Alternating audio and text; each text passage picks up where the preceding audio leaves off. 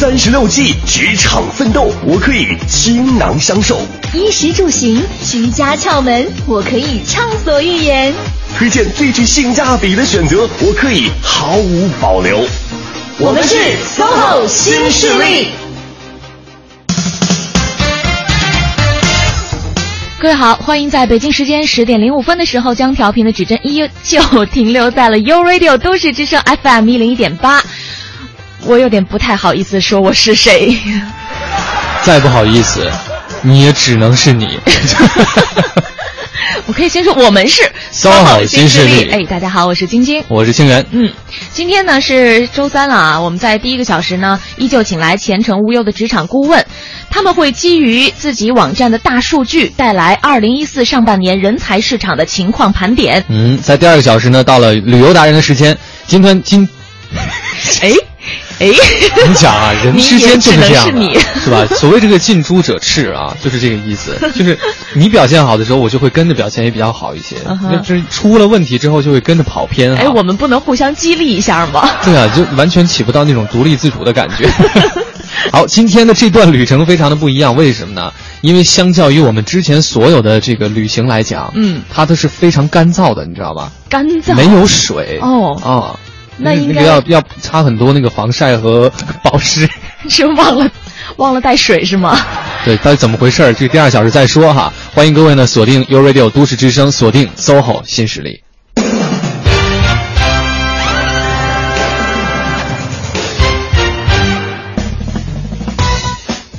真的，金源，你有没有觉得时间过得特别特别快，总是在不经意间就偷偷溜走？我每天早晨睁眼那一瞬间都有这种感觉。为什么？就一天，就眼一闭一睁，一天又过去了。不是，就一天又开始了。哎，要面对我们的听众朋友，不应该感到开心吗？是很开心，可是要面对你啊。没有了，就是觉得睡觉的时候呢，就就我觉得就是这个是你每天都会感觉的，就因为觉得觉永远不够睡嘛。嗯。而我觉得你要说的应该是。这个二零一四的上半年又过去了吧？是，七月份都已经过去八天了，就马上又要老一岁的感觉。尤其是对于你来说，很快，真的。哎呀，人生就是这样，不管你喜不喜欢，你都要接受啊。嗯，我接受。嗯，对。但是我觉得每到年终或者年底的时候，大家还要接受做一件事情，嗯，就是会被要求做年终总结啊，或者是年底的总结。嗯嗯。那今天在我们的节目当中呢，也会对二零一四上半年的人才市场的情况进行一个盘点。哎呀，嗯，我们要看一看这个应届生的就业情况是怎么样的。高级人才市场又呈现出了什么样的一些趋势？没错，那给我们带来这些新鲜出炉的大数据的嘉宾呢，就是来自前程无忧网站的职场顾问王健老师，您好，欢迎。呃，主持人好，听众朋友大家好。呃，王健老师今天来到我们的直播间是带来了很多数据的哈，嗯，今天真的是基于大数据，那咱们就先来盘点一下，先来说说这个应届生的就业的情况吧。呃，好吧，嗯，呃，我们看了一下，我们今年呢做了一个二零一四年的应届生的一个就业的调研报告，嗯，那么我们对这个，因为应届生现在要看这个毕业以后他的一些去向，因为并不是所有的，呃，这个学生呢都去直接就就就就业了，嗯，他之前他也会做出一些其他的选择，无论是主动的选择还是被动的选择，因为今年，呃。就是没有最难，只有更难吧。今年号称是更难就业季，七百二十七万啊，再加上往届还没有找到工作的，再加上这个海归的，再加上很多，这将近八百万的一个呃这个这个呃数量。所以的话呢，不是所有的人就是想直接就业他就可以的，嗯啊，所以现在我们能。看下来的话呢，这个在毕业生中选择直接就业的呢，占了百分之八十一点八。嗯，啊，选择进一步深造的和自主创业的分别占了百分之十一点五和百分之五点六。嗯，啊，基本上呢，直接就业还算是一个主流吧。对。啊，但是虽然说看这个比例哈，选择自主创业的比例占到百分之五点六，嗯，感觉不是特别多，但是我想象了一下，换算了一下，是。八百万人当中的百分之五点六，基数在这儿嘛，所以的话其实还是可以的。然后，而且现在我想可能从呃整个的这个政策上来讲呢，对于呃大学生的一个自主创业政府还是比较支持和扶持，还有鼓励的各方面。嗯所以的话呢，有一些有一些那个同学呢是选择这条路。当然，这里边呢，我们也要看一下这个，其实选择这个直接就业的里边呢，这个他我我觉得里边也有一部分是被动的，为什么呢？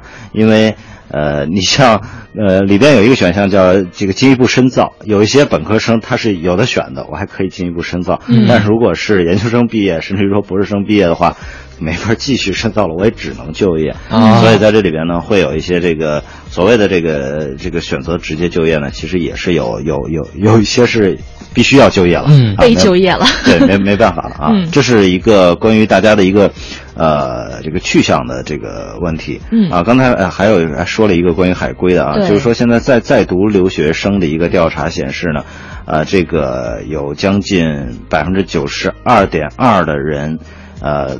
打算这个回国工作，嗯。啊，我想这个还是应该挺好的一个消息吧。呃，我想大家应该做出这个选择的话，基本上还是因为我们国家现在的这个机会还是比较多，嗯。啊，然后这个呃，毕竟发展比较快吧，然后呃，相对来讲可能比这个他所留学的国家的这个就业机会会多一些，嗯所以这个大家有很多的这种啊、打算。嗯啊、那么在之后的话呢，那个我们还分析了一个数据，就是关于，啊，刚才讲的是一个这个毕业生的一个，我们讲叫从供给方吧，嗯就是哎对，呃，大家的一个选择。那么现在我们再看看需求方，那么今年对于应届毕业生的这个呃需求怎么样呢？那反正是我们截止到五月份吧，嗯啊、我们自己的这个网站上发布的针对应届毕业生的这个发布职位的这个数量呢，接近十九万。嗯那么同比呢，涨幅超过了百分之六十五。啊那也就是说呢，今年其实比去年从应届毕业生的需求量上来讲的话，还是有比较明显的一个提升的。嗯哎啊，当然呢，呃，因为这只是仅仅是我们网站，嗯呃对吧？然后其实还有很多的这个其他的渠道，然后来招聘毕业生。那么应该他能够有一个反应，就是说，呃，今年整体那么对于这个应届毕业生的需求有所提升，嗯啊，但是，呃，毕竟。毕业生的基数很大，是啊，对。所以呢，竞争的形势呢，其实丝毫没有这个呃松缓，其实还是比较激烈的。嗯。那从行业上来讲的话呢，我们也做了一个。呃，这个这个调查。调查对，然后有几个行业吧，相对来讲它是，呃，对于应届生需求比较大的，里头包括像房地产开发，嗯。啊，像金融投资证券，嗯。像互联网和电子商务，然后计算机的软件，包括教育培训，啊，嗯这个大概是五个行业是嗯领跑于这个其他行业的吧。这这房地产开发还这么多，哎。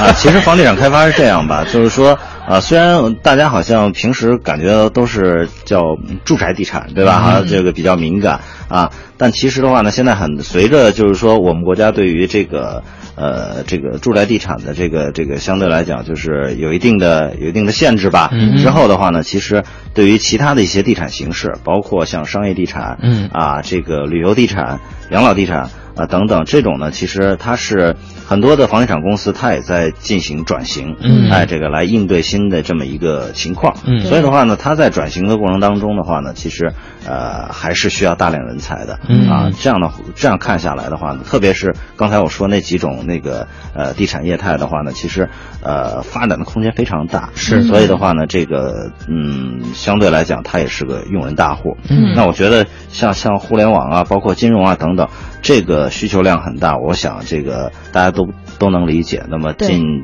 半年快速发展对近半年这个呃这个在这些行业里都发生了一些嗯大的事情，嗯所以的话呢，这个呃这种大形势，那么也促使有很大的一个人才需求。刚才讲的是行业的，嗯那么再之后的话呢，就是我们再说说地区吧，对于这个呃地区的一个情况。那么是不是还是这个一线城市的需求量最大？没错，嗯其实我们统计下来，北上广深四个一线城市的职位数还是居前四，这我觉得还是挺正常的吧。嗯啊，这个毕竟这是经济最发达、最活跃的地方，然后也是这个，呃，也是这个企业数量众多的地方。嗯所以的话呢，这个它的这个职位发布数，呃，高，呃，也是有情可原的。同时，其实，在这些城市的话呢，其实它的教育资源也比较丰富。嗯那么应届生的这个本地应届生的一个供给也比较充沛。嗯啊，所以的话呢，这个在这个地这些地方增加了这个呃应届生的这个需求，我觉得也是比较正常的吧。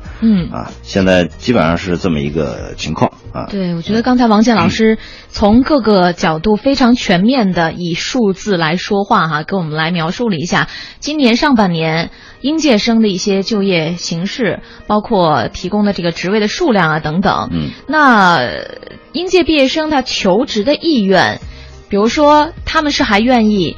呃，有一些异地发展的机会，因为比如说哈，在这些一线大城市，大家都感到竞争压力很大，是愿意去一些二三线城市去发展，还是说我宁可挤破头，我也要在这个地方找到属于自己的一片天地？呃，我我觉得是这样。其实我们之前做了一个关于业呃这个应届生的一个异地求职的一个意愿的调查。嗯，那其实异地求职呢，嗯，不完全等同于说我要选择在一线城市。啊，就是说，呃，假如我住在二三线城市，嗯那么我选择二三线城市，那也叫本地求职。对啊，对，所以的话呢，我们现在看下来的话，呃，应届生的异地求职的意愿呢，在逐年下滑。那么，二零一二年的时候，应届生的这个呃异地求职的比例，呃是百分之五十五点七，到了二零一三年就是变成了百分之五十五十四点三。嗯。那么今年的话呢，已经降低为五十一点九了。嗯。那么造成这种就是说异地求职意愿的下滑呢，其实有几个呃原因，一个是呃这个异地求职的压力比较大啊，比如刚才讲了、这个求职成本比较高，另外一个包括异地的这种生活环境啊、文化差异啊啊这个等等吧，我觉得呃包括现在的整个的这个比较严峻的这种就业形势，所以的话呢，异地求职它的这种不确定性增加了，很多人其实身边也会出现这个。呃，这个所谓失败的例子，那么在在在在，比如说类似于在北京啊，这个打拼了一段时间，最后还是黯然离去，嗯。啊，那个还是回到家乡。那么呃，这种这种示范呢，其实还是给到身边人一些呃这个这个影响，嗯。啊，大家也会这个呃考虑一下自己的情况，所以的话呢，他他也觉得这种不确定性非常大，嗯。另外一个的话呢，我们也是今年讲这个叫叫九零后毕业毕业季嘛，就是九零后的这个呃为主体的这种应届生，其实他们相对来讲吧，对在面对困难和逆境的时候，有时候抗压能力稍微差一些，嗯。所以的话呢，他所以更愿意选择一个。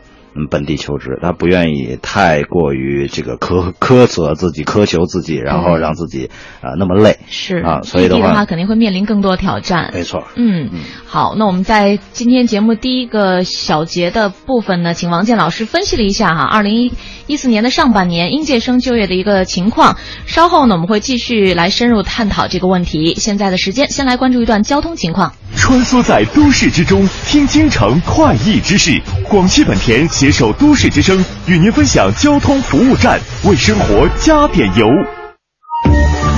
一零一八交通服务站。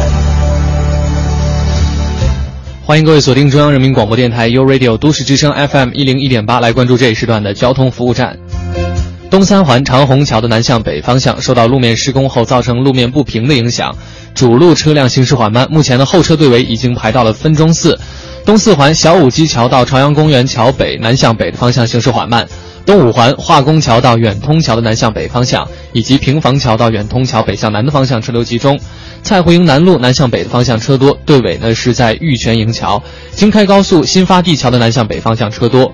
公交方面的消息，因为西站北广场公交场站呢导改施工，从七月十二号首班车起，公交六七三路北京西站始发站的位置由第一跑道的西侧移到第二跑道呃东侧临时站，请乘客朋友们留意一下。广汽本田重磅推出轻松贷金融购车方案，最快三十分钟获审批，九代雅阁零利息、零手续费，首付百分之五十，一年后再付百分之五十，即刻拥有。详询广汽本田各特约经销点。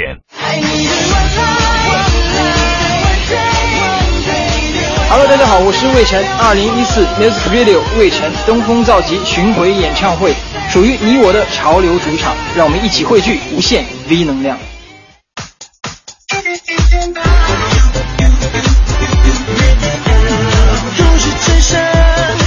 生活听我的 FM。绿色出行由我做起，北京地铁一号线复兴门全体员工在都市之声感谢您为地球付出的一份力。这里是 U Radio 都市之声 FM 一零一点八，您现在正在收听的是 SOHO 新势力。北京时间的十点二十分，欢迎各位继续回到中央人民广播电台 U Radio 都市之声 FM 一零一点八，我是清源。大家好，我是晶晶，我们是 SOHO 新势力。今天是周 周一啊，不是 周二、周三，不带这样的啊！真是还不及时的纠正我一下。王健老师在旁边乐什么呢？不是这这事一一般人应该记不。我觉得你们俩今天状态都不是很好。哎，周三是一周当中最容易疲惫的一个一天。但他不是又是叫小周末吗？所以我觉得是不是应该大家还是要心态放松一点吧？曙光就在前面，别太紧张啊。嗯，好。今天是周三。对，所以我是看见王健老师确定了这个事情哈，请来王健老师呢是来自前程无忧的一个职场顾问哈，给我们今天基于大数据分析一些上半年的人才市场的一些情况。嗯哼，刚刚说到了是应届生的一些就业形势啊。感觉还是比较严峻的，因为毕业生的数量真的是非常的大，这个基数呢还是很大的。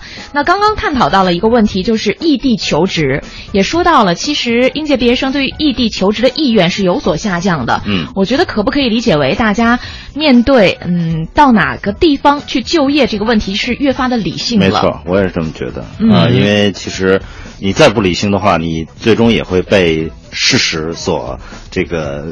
打就是打醒吧，我觉得，对你不理性的话，其实，呃，你是没法面对在接下来你所面临的这个生活的，嗯。啊，所以我觉得这也是一个嗯必须要采取的态度吧，嗯。啊，我觉得是这样，就是，呃，其实，在我们我们网上也有一些这个比较典型的例子，我也跟跟大家分享一下，就是说现在很多大学生他在，呃，他他他的困惑吧。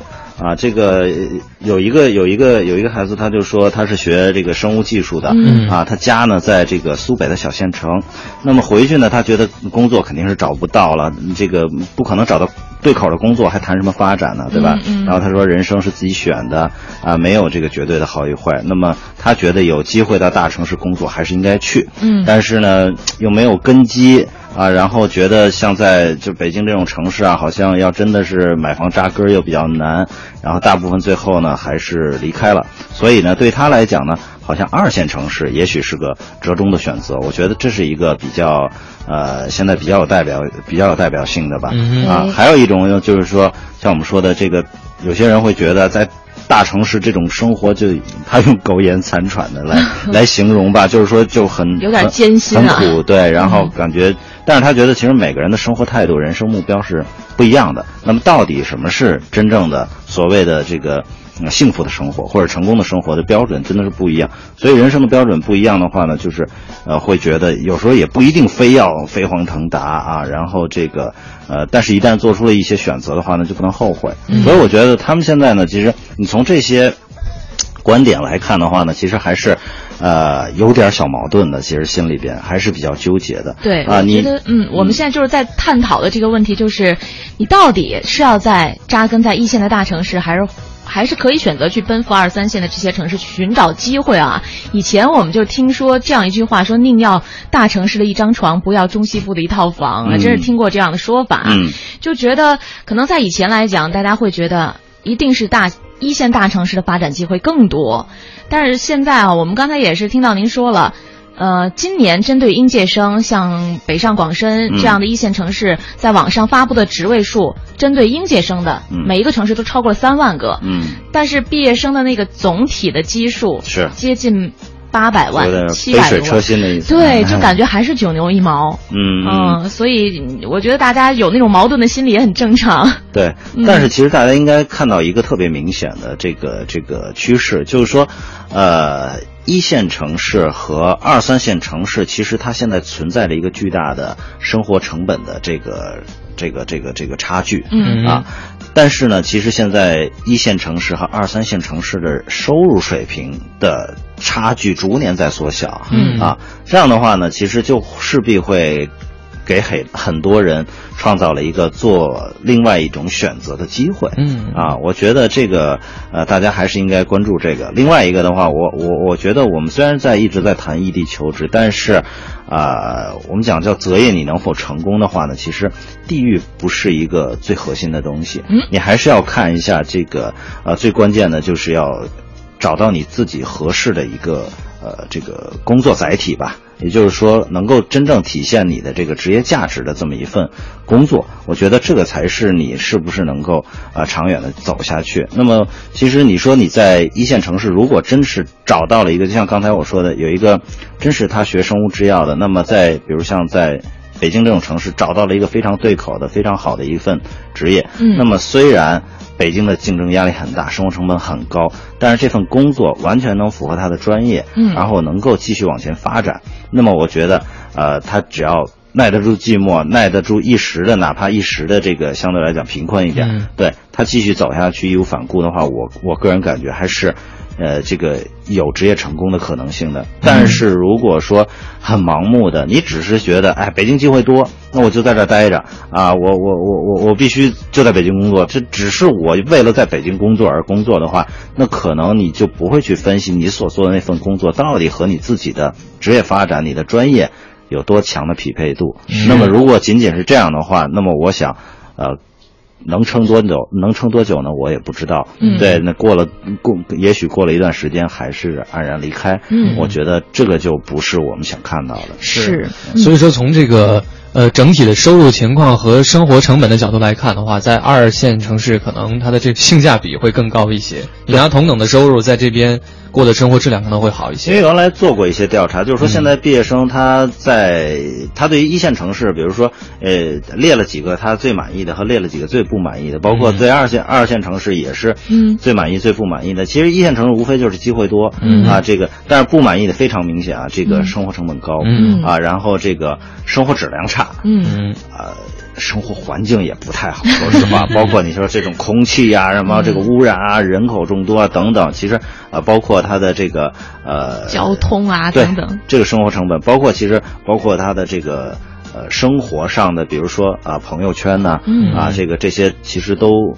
嗯比较孤独嗯。啊等等。但是二线城市的话呢，其实他们觉得二线城市的优势真的是，比如说这个呃工作的心情非常好，生活的环境非常好，嗯。然后呃虽然机会可能少啊，但是其实有时候呃这个就像清源说的，哎，我我我我挣这个钱，我觉得我我在这边过得很舒服，嗯。啊，所以我觉得现在很多人会选择另外一条路了。嗯啊，那对大家来讲，到底应该怎么来做这个判断呢？就通过哪些方面能够帮助自己来做这个选择？我们反正也列了几个吧，仅供大家参考。一个是说你要分析你自己的一个专业优势啊，嗯你的这个专业的冷热门与城市地域可能会有一些关联。你的专业是不是在那座城市，呃，是所需要的？就像你说，学生物制药的在苏北的一个小县城，确实可能没有什么啊太好的没有太大的对发展。嗯另外一个就是你的这个心理素质怎么样啊？独身在外啊，一一切都要靠自己打理。除了工作啊，这个生活上的压力，有时候还要抵抗，比如说孤单的这种侵袭，嗯你是不是能扛得住？对，孤单寂寞冷的时候，就听我们的今夜平安里嘛。哦，广告很成功。然后另外一个呢，就是呃刚才讲的人脉关系，包括你的嗯亲友啊、老乡啊、同学啊，是不是都在你的这个人人脉关系网里边？那么，呃，从他们他们那边能否获得一些这个城市信息？嗯啊，这样的话比自己，呃，这个眉头苍蝇乱撞可能要可靠的多。嗯还有一个呢，必须要，我个人觉得这个一定要获得家人的支持吧，嗯这样会好一些。因为远离家人、独自在外的话呢，如果得不到家人的这种支持的话呢，其实对于你的信心啊，这个可能一时还好，但时间长的话，可能会对你的信心有比较大的一个打击。是的，如果本来顺利还好啊，如果本一出一来就是嗯遇到逆境，再加上家人要是不支持，这个这个心理负这是属于担真的很沉双重打击吧？我觉得这个还是嗯，对于一个人的这种信心摧毁还是比较厉害的。嗯还有一个就是我们刚才讲的成本核算。啊，这个现在你想去的这个目标城市的消费水平怎么样？嗯啊，薪酬又怎么样？然后你每月固定的这种开支，我们都能想租房啊，然后呃这个交通啊、吃饭啊等等，你都要做一个成本核算。嗯因为这个你不能说什么都是到时候再说是啊，你到时候再说的话，真的那你就一步一步可能走向困境了。嗯啊，我想这几方面你之前都要做一些准备。嗯嗯，我就想到之前好像看过一部电影，里面有那么一个情节，就一睁眼，先想到自己今天一天的生活成本是多少，对脑子里就先过了一串数字，是然后就先想到的是我今天要通过自己的工作，先把这些生生活成本这些 成本对对，先赚回来，然后可能才会考虑说我是不是会赚钱，是不是会可以享受自己想要的这种生活等等，是是也挺可怕的。但这样也未必不好。其实还有就看你自己的心就态还得，我觉得还是得分人。嗯。你如果是那种就是可以处理任何突发状况，或者是应对挑战那种人，嗯。或者那种性格，嗯。这倒还可以嗯哼。但如果这些事情可，嗯嗯，因为一些小事可以把自己压垮我，同意清源的看法，因为我嗯。我身边有这样的朋友，就是说在在很多年前，大概在十十十年前吧，十多年前，甚至于那会儿刚刚出现这个叫这个贷款，嗯。呃，不是贷款买房啊，嗯。比如说我要买个空调，啊或者我要买个电脑，都可以贷款。嗯对我这我对分期这种啊，嗯。我我我这个朋友就开始，呃，这个分期买这些东西，然后呢，他就属于那种就是每天非常乐观，而且呢，他好像就是说我我我不借我不借钱我就我就难受啊，然后我借了钱呢，然后呢我才有动力去还，哎啊，然后像我这种人呢，就是说我就怕。欠别人就怕欠别人对，欠别人钱，嗯我绝对不会管人张嘴的。嗯对，现在能让别人找我管我张嘴，但是他这种人的话呢，就就不是这样。所以嗯我觉得对于这种人来讲的话呢，真是在异地自己去打拼，我觉得哎，嗯呃，他不会太痛苦的。对，所以也要对自己的这个性格和能力有一定的了解啊。对你是什么样的人，做出什么样的选择才会比较正确。是，嗯刚刚王健老师说到那些呢，都是供大家参考的一些标准哈。没错嗯，可以根据自己的实际情况来分析一下。好，北京时间十点三十一分，我们稍作休息，来关注交通以及资讯和天气情况。This is Fan Fan 范玮琪。You're now listening to U Radio。老手别捉鸡，新手别抓瞎。人保电话车险与都市之声携手与您分享交通路况。欢迎使用都市之声 GPS 系统，目标锁定一零一八交通服务站。欢迎锁定中央人民广播电台 u Radio 都市之声 FM 一零一点八，来关注这一时段的交通服务站。东三环十里河桥到长虹桥的南向北方向，北四环惠新东桥到志新桥的东向西方向，东四环望京桥到红领巾桥的北向南方向，小武基桥到红领巾桥的南向北方向，建外大街的进京方向，机场高速北高到五原的进京方向呢，都是行驶缓慢的情况。莲石路青塔桥进京方向的外侧车道有事故，后车队尾呢排在了莲芳东桥。南二环永定门桥东向西中间车道有事故，后车呢请注意避让一下。好的，以上就是这一时段的交通服务站。哥们儿心态好极了，打个电话，二十元钱的电子购物券就能发到手机上，试算一下就行，不投保也给啊。号码是四零零一二三四五六七，电话投保就选人保。四零零一二三四五六七。热爱广播的你，是否也有成为主播的梦想？我是薛冰，主播是我最自豪的工作。我是梓潼，在 U Radio 都市之声，每一次直播都是最开心的时刻。我是王小宁，加入这里，你也可以像我一样，只要你年龄在二十五岁以上，本科及以上学历，英语达到四级水平，就有机会加入我们。现在开始关注都市之声微信公众号 “I want you” 主播选拔活动，请在三 w 到 u radio dot com 到 cn 下载报名表，连同六十秒自我介绍音频寄到指定邮箱 “I want you at uradio” 到 cc，就可以参与我们的选拔活动。在 FM 一零一点八，生活听我的，在 uradio 主播选拔活动，梦想听你的，I want you。锁定一零一八都市优先听，掌握时事动态。亚之杰奔驰北京中心提醒您：一零一八都市优先听马上开始。你想听的都市资讯，你想听的都市资讯，你爱听的都市资讯，就在一零一八都市优先听。都市优先听。大城小事早知道，都市资讯优先报。这里是一零一八都市优先听。这一时段，我们来关注一组教育相关的消息。昨天，北大、清华等热门高校相继结束提前批录取。今年北大文理录取均比去年有所下降，理科降低了十五分，文科降低了十一分。今年北京市西城区小学实际招生一点二二万人，新成立的北大、北师大二附中。幺六幺中学、实验一小等教育集团，使教育集团总数达到了十五个。明年起，西什库小学、雷锋小学等十二所小学按比例直升优质初中。由于今年中考成绩的大幅度上涨，各学校国际班的录取分数线也跟着水涨船高，与去年相比，普遍高出了二十分左右。台湾高校今年招收内地本科学生一千零八十四人，录取率达到了百分之九十点七四，创历史新高。其中，今年首次开放招收内地生的公立大学共录取一百七十二人。本周六起，北京市中小学将迎来为期七周的暑假生活。今年，一些学校改革了暑假作业，除少量的书面作业外，体育作业、家政作业等在暑期作业中占比越来越高。好的，资讯丰富生活。以上是由刘林编辑、晶晶播报的《一零一八都市优先听》。稍后的时间，请一起来关注最新的天气情况。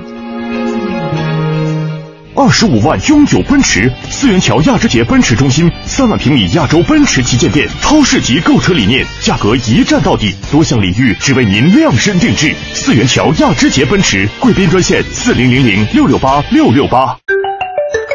晴天，今天。雨天，都市之声，天天陪你。一零一八气象服务站，欢迎大家来到一零一八气象服务站，我是中国气象局的天气点评师王毅。今天白天多云转晴，最高气温三十二度，温度和湿度呢是有所下降，所以闷热感也在缓解，适合大家外出。前两天闷热天气让很多朋友没有食欲，感觉呢是提前的迎来了桑拿天儿。那到底怎么样才算是桑拿天呢？其实呢，这是民间发明的对闷热天气的一个比喻，感觉满身都是汗，四周弥漫着水汽，像是在蒸桑拿一样。其实呢，这个说法更多的是人们的习惯叫法，在气象学上呢没有严格的定义。闷热天气这个说法也是没有严格标准，因为都是人体的感觉，会因人而异。那在气象上对闷热感影响最大的就是气温和湿度了。一般情况下呢，气温超过三十度，相对湿度超过百分之七十，大家就会有很强的闷热感。那当气温达到三十度以上的时候，人体需要靠排汗来降温。那如果这个时候相对湿度大于百分之七十，人体的汗液蒸发的速度就会受到影响，所以呢也就会有闷热的感觉了。好，最后再回到天气上，一起来关注一下其他国际大都市今天的天气啊。香港呢今天会有雷阵雨，最高气温三十三度；首尔中雨转小雨，最高气温三十二度；新加坡中雨转小雨，最高气温二十九度；伦敦多云转小雨，最高气温二十四度；巴黎是小雨的天气，最高气温二十二度；纽约多云，最高气温二十九度。好，这时段天气我们就和大家聊到这儿，下时段再会。实现梦想，歌声传情。中央人民广播电台倾情奉献《中国梦》主题新创作歌曲展播，祝福祖国，天耀中华。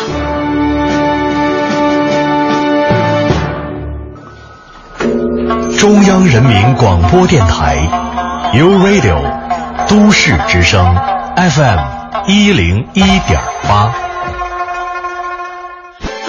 繁忙的都市需要音乐陪伴着十里长街，平凡的生活，听听我的广播，每天有很多颜色。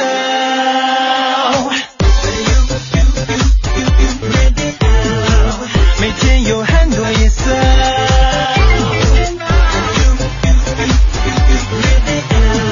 都市之声，生活听我的 FM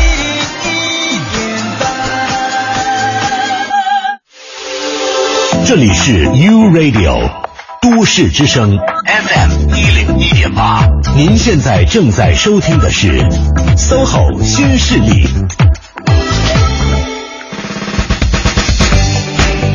好的，北京时间来到十点三十九分，欢迎各位将调频的指针停留在了 U Radio 都市之声 FM 一零一点八。各位好，我是晶晶，我是清源，我们是三好新势力。嗯，这边还是要先跟大家来宣传一个活动哈。对，因为昨天晚上就是有一场球赛结束了嘛，比分也是很搞笑。你在学黄多多是吗？所以这个，我觉得大家对于。之后的比赛应该又抱有更大的那个期待和热情了。嗯，真的不知道今年的世界杯还会发生什么。嗯哼，我们不能再评论了，不然的话他们一会儿没话说了。对，想知道今年的世界杯到底还会再发生些什么哈？可以在十二点的时候再关注我们的桑巴世界杯节目。是，那这边呢有个活动要跟各位来分享一下，就是在七月十三号的晚上十一点，温莎 KTV 太阳宫殿呢。呃，桑巴世界杯节目邀请各位听众朋友来跟我们一起观赏冠军赛。比赛时间呢是凌晨三点开始，但是之前有各种游戏、嗨歌，还有很多奖品。比如说呢，有这个折叠式的脚踏车，有正版的今年世界杯的纪念足球，还有 KTV 的欢唱券。所以各位如果想要来到这边共襄盛举的话呢，就可以在都市之声的微信公众号上写上“桑巴世界杯冠军之夜”，加上你的姓名，加上你的手机号，那就有机会被我们抽中。嗯。然后在这边要特别感谢腾讯微视对这次活动的特别支持。没错，哎，共襄盛举这个词儿是你自由发挥的是吧？对，就是是。对，欢迎大家哈，感兴趣的朋友，哎，我我好像王健老师也是球迷哈。啊，对。不然的话，可以一起来参加这个，当天晚上来来一起期待一下。尽量能抽中我，我试试。是我们刚刚聊到了这个异地就业的部分哈。对。我特别想问一下。晶晶是因为是北京人嘛，嗯，所以你在就业的时候，当年哈，可能就是好多好多好多好多好多年以前，对，long long time ago。对，虽然那会儿形势跟现在就可能也完全不一样，你有想过不在北京工作吗？有想过，真的，真的。为什么呢？我本人很喜欢。杭州就是那种城市的感觉之类的啊，不一定非得是特指杭州啊。嗯嗯。因为去到过一些那样的城市，就觉得那种节奏很舒服。城里头要有一个湖之类的，是吧？那我给你推荐一个城市，白银，你知道吧？但但是还得有桥。有啊，湖上面有一个那个石拱桥。但是得是断桥。还得有租地。这挺难的，所以你当时是有想过去外地工作的？有想过，嗯，我我真的是觉得就是在北京，其实压力挺大的。虽然对我来讲，可能生活成本并没有那么高，嗯，但是后来我为什么还是选择就是在我的这个出生的地方来工作呢？是基于一个很重要的考虑，是我的朋友圈，嗯嗯嗯，嗯，就是我的同学啊、朋友啊，可以给我带来生活当中的这些慰藉，或者是进行更多交流的这些人群，在我周围的。他们大多数还是在北京，嗯，所以这个这个我觉得对我来讲是很重要的一个考虑的点。对，这就是王健老师刚刚讲到这个人脉关系的部分。你，我觉得你这种选择很理性啊，你不会说你因为旅游去过一个城市，然后你觉得哎这地方我在这儿生活工作不错。嗯其实我觉得那都是很感性的一种这个这个不不理智决定啊。另外一个，呃，还有一个，我觉得你肯定也是，比如你的专业，嗯，我觉得大家如果说你真是学。学你说全国学广播在哪儿都在广院对吧？那你说好的这个媒体大的媒体毋庸置疑也都在北京。如果你是你是这个专业的，那你要想在这个专业上有所发挥和这个造诣的话，那我觉得在北京的发展肯定是最明智的，最或者说是最应该在这里工作的。对，并不一定说你你你你你你是北京人了。对对对。但我当年那个。当年学的是法学的专业，因为那是个 long long ago，对对对，很多很多年以前的时候。所以说，其实讲到，我觉得王健老师讲那一点也很重要，就是是不是真的有好的工作机会？如果你有了的话，那你可以去考虑；不是说你没有这个工作机会，你你还要非要去到这个地方去工作，这个就不理性了哈。对，因为嗯，很多人可能更多的是被一些。啊，比较有煽动性的例子，或者是比较极端的，或者传奇性的故事性很强的一些例子所感染，好像说鸡汤啊，对啊，哪哪都是，比如说北京，这个哪哪都是机会。啊，等等。我觉得其实这这种话还是你你就听听就罢了，对，还是要理性一点，我觉得。对，好，那我们刚才呢是这个请王健老师分析了一下，基于数据哈，分析了一下现实的这种情况，嗯，呃，那接下来的时间呢？我们要不然帮大家这个看看有没有可能规划一些就是很有代表性的、很有特点的这些这个这叫什么归纳几宗罪？对，知罪吧，我觉得还是对。呃，这个针对今年的应届毕业生的一个招聘市场吧，我们确实也是，呃，归纳了一些之罪，然后这个大家也跟大家分享一下。刚才一个说，呃，第一个是招聘人数最多的行业，我们也说了。啊，这个刚才分享过是房地产开发，嗯，因为其实这个国家我我也解释了，之前对这个房地产开发的这个房地产行业的这种宏观调控，那么之前会有些人会对这个行业好像有所看衰吧，啊，但其实从我们实际上的这个。这个这个统计来看，这个行业发布的这个职位数，啊，截止到五月份的话呢，这个已经超过针对应届生的啊，这个房地产开发行业已经超过两万个了，同比的增幅达到了超过了百分之一百五十五。嗯啊，这刚才讲了这个呃。部分行业整体的一个涨幅同比是百这百分之六十五，那这个这个房地产呢是百分之一百五十五的一个涨幅啊，它它不是这个可能可见啊，其他的一些行业可能拖后腿了，但是它这个还是比比较明显的啊。哎，我在猜想是不是会有基于这样的原因，因为这个行业离职率太高了，所以他要不断的招新人进来。呃，我觉得是这样，就是说离职率的话呢，有可能是这个。啊，你你看是处于什么层级的？嗯啊，如果说这个属于这个都是初级的这种职位，那么离职率高的话呢，我觉得也招这个招这个应届生的话还可以理解啊。但是如果是中层这个离职的话呢，那我觉得他也不会用应届生来补充。嗯啊，另外一个这个。呃，同比增长一百百分之一百五十五，但是其实我们也做过离职率调查，那么房地产行业的离职率呢不低，但是也没有这么高啊，所以的话呢，相对来讲，我觉得这个行业现在还算比较活跃的一个行业啊。嗯，另外一个的话，就是从企业性质上来讲，那么现在我们还是看到了用人最多的单位的这种企业性质是民营企业，民营企业，民营企业，那么也是我们这边统计呢，这个。呃，这个民营企业的这个需求呢，超过了这个在应届生需求的企业里边超过了六成。嗯啊，这个中小型的这种民营企业呢，是大学生就业的主要的雇佣者。嗯啊，这个呃，鼓励中小民营企业招聘大学毕业生，其实是提升就业的一个主要的一个渠道。嗯那么也说，其实这里边也会产生一些矛盾，就像刚才说的这个，其实，在啊，中西部二三线城市现在对于大学生的需求，呃，这个其实比较旺盛，但是学生呢，呃，有些学生不愿意去啊。对于企业性质，其实也是，大家还是可能对央企啊、呃大外企啊对趋之若鹜。更感兴趣对，然后这个，呃，但恰恰是中国最有活力的啊，这个民营企业。中小甚至于说中小民营企业，那么他们的这个呃需求量是非常大的。嗯那我想呢，这个大家是不是也应该转换一些思路？是对和想法。其实你也知道，现在很多的巨无霸型的企业都是从民营企业开始的，嗯就尤其互联网公司，大家知道 BAT 这几个公司，其实大家。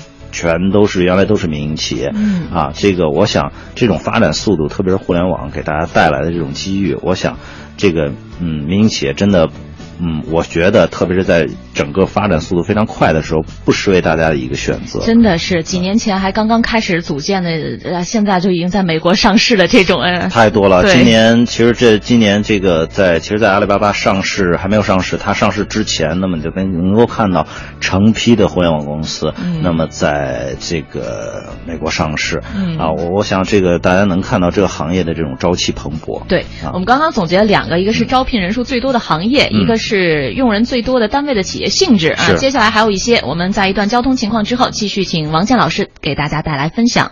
繁华都市间，行云流水般穿行城市美景。北京宝泽行邀您锁定都市之声交通服务站。一零一八交通服务站。各位好，欢迎锁定中央人民广播电台 u Radio 都市之声 FM 一零一点八，一起来关注一下交通服务站。南二环永定门桥东向西方向上一时段是有事故发生的，目前清理完毕，但是后车还是有些排队现象，队尾排在了左安门桥区。另外，莲石路青塔桥进京的方向呢，稍早前的事故也是已经处理完毕了。再来看一下其他的车多路段，东三环十里河桥到长虹桥的南向北车多，北五环天辰桥到建亭桥之间的外环方向也是车流集中，行驶缓慢的。而双营路的进京方向行驶不畅，请大家保持耐心。好的，以上就是这一时段的一零一八交通服务站，祝各位出行平安。创新体验，澎湃动感，BMW 感受完美2014携全系经典车型恭迎试驾，悦享纯粹驾驶乐趣，更有独特互动体验环节和全新纯电动 BMW i3，带您探究引领时代的汽车科技，感受 BMW 的独特魅力。详情即刻致电北京宝泽行零幺零五八零六幺六六六。看球召集令，绿茵群雄激战，谁能豪迈加冕？七月十三号晚上十一点，温莎 KTV 太阳宫殿，三八世界杯冠军之夜，邀请你一起见证足坛传奇。看球、游戏、啤酒、嗨歌，和郝迪、王小宁、赵宇一起观赛。现场参与预测冠军就有机会赢得纪念足球、名牌折叠脚踏车等丰厚大奖。足球辣妹天天现场为冠军加油！活动参与方式请锁定都市之声各时段节目及微信公众号。三十二天，六十五场比赛，让我们一起见证大力神杯被举起的荣耀时刻。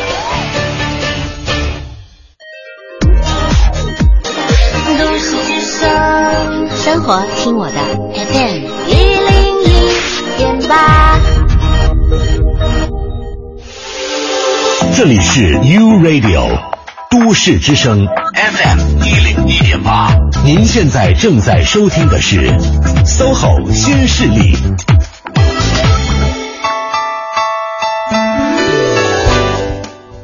北京时间的十点五十一分，欢迎各位继续回到中央人民广播电台 u Radio 都市之声 FM 一零一点八，我是清源，我是晶晶。我们今天在这一小时做客直播间的嘉宾是来自前程无忧的职场顾问王健老师。嗯，继续给我们大家带来分享吧。刚刚说到了这个，总结了两个最哈。嗯嗯。接下来我们来关注一下最难就业群体吧。嗯，最难就业群体是本科的毕业生。嗯啊，这个通过这个数据显示啊，二零一三年的这个中专、技校校等这种中呃中等职业教育的这个毕业生呢，呃人数是六百万。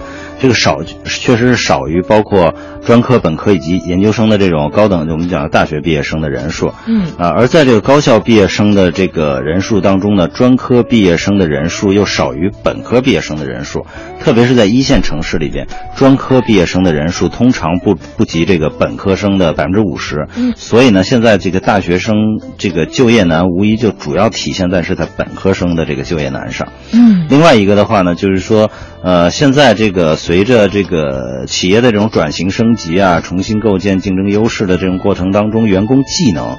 这个正在成为最关键的这种因素。那么，相对于我们刚才讲的这种职校生啊，就是中职、高职这种职校生，那么就是本科毕业生，有时候在实操能力或者是职业技能方面没有太大太大的优势。对这也是本科生就业困难的一个因素吧。其实大家也能看到，现在有些专业这种。